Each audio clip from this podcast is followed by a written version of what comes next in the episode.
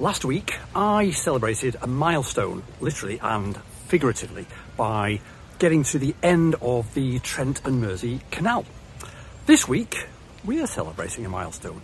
This is the 150th episode of SAP Developer News. The developer advocates want to thank each and every one of you for watching every week and commenting, and also, of course, to all the folks who actually make the news, build things, do stuff. So let us know in the comments what you like about the news, and also, as always, let us know in the comments how we can improve. Here's to the next 150th anniversary. Hey, everybody. Josh Bentley, and as you know, I am passionate about open source and I love reminding everybody about the power of open source technology for all developers. Well, SAP is doing more and more with open source. To that end, we've open sourced part of CAP, the Cloud Application Programming Model. It's been about a year since we announced these steps we were taking at last year's TechEd to open source part of CAP. Well, now, Ulrika Thempel has published a blog post that talks about all the great things that are happening in the CAP space. In addition, there will be a webinar in two weeks on Wednesday, October 18th. So please register for this webinar and attend this webinar and learn all the things that are happening with open source and CAP. If you can't attend the webinar or in addition to the webinar, please see the rest of Ulrika's blog post where she recaps all the things that happened at Recap 2023. There's lots of great blog posts that she will link to that talk about all the information, the sessions, things that happened at Recap this year. In addition, there's a CAP podcast that you may not have known about, so please link and subscribe to that. And then finally, at the bottom of the blog post, Ulrika takes you through the CAP roadmap. So lots of great information is listed out here. Please read the blog post and most importantly, register to attend the webinar.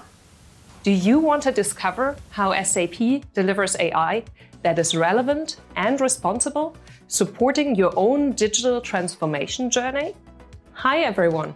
I'm Jana, Vice President for Artificial Intelligence at SAP, and I'm glad to welcome you at SAP TechEd 2023. Artificial intelligence is revolutionizing the way we interact and do business now. At SAP, we have already entered this exciting future thanks to our deep business process knowledge and data. Join us in November in person at SAP TechEd Bangalore or online at SAP TechEd Virtual to get up to speed with SAP AI and specifically generative AI.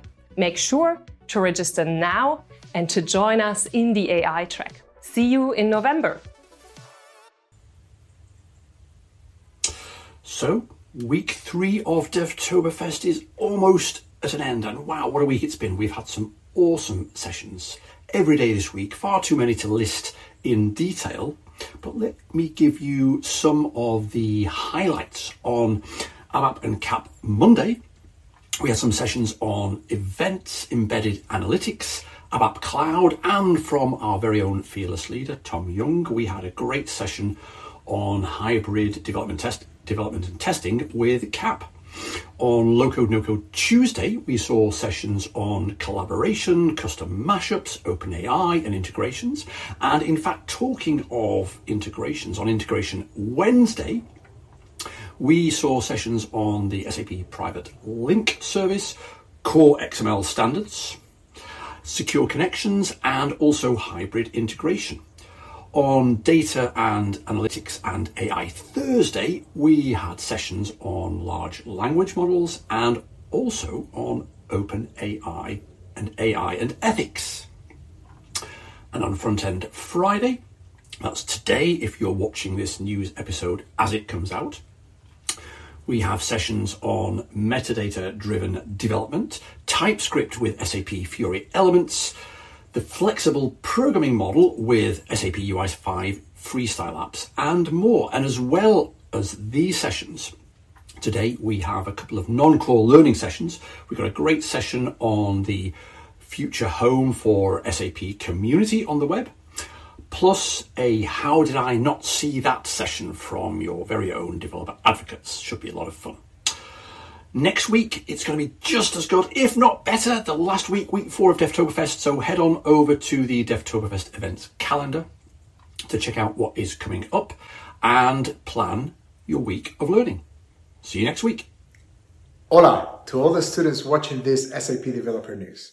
I have some exciting news for you. You can get SAP certified for free. SAP is offering a thousand free SAP certification exam attempts exclusively to students. You just have to register via the link that's in the blog post, which I will also include in the description of the video. It is first come, first serve, so you gotta act fast. Check out the blog post published by my colleague Heather to learn more about the different technologies that you can learn and get certified on. How to apply for the free certification voucher, how to register for the certification, and how to schedule your exam. Happy learning and good luck on your certification exam. One of the things we developer advocates love is engagement from the community, especially from developers who build cool stuff just because. Here's a couple of examples. In the early part of Devtoberfest this year, developer Marian Zeis created an OpenUI 5 app to help you track your badge progress.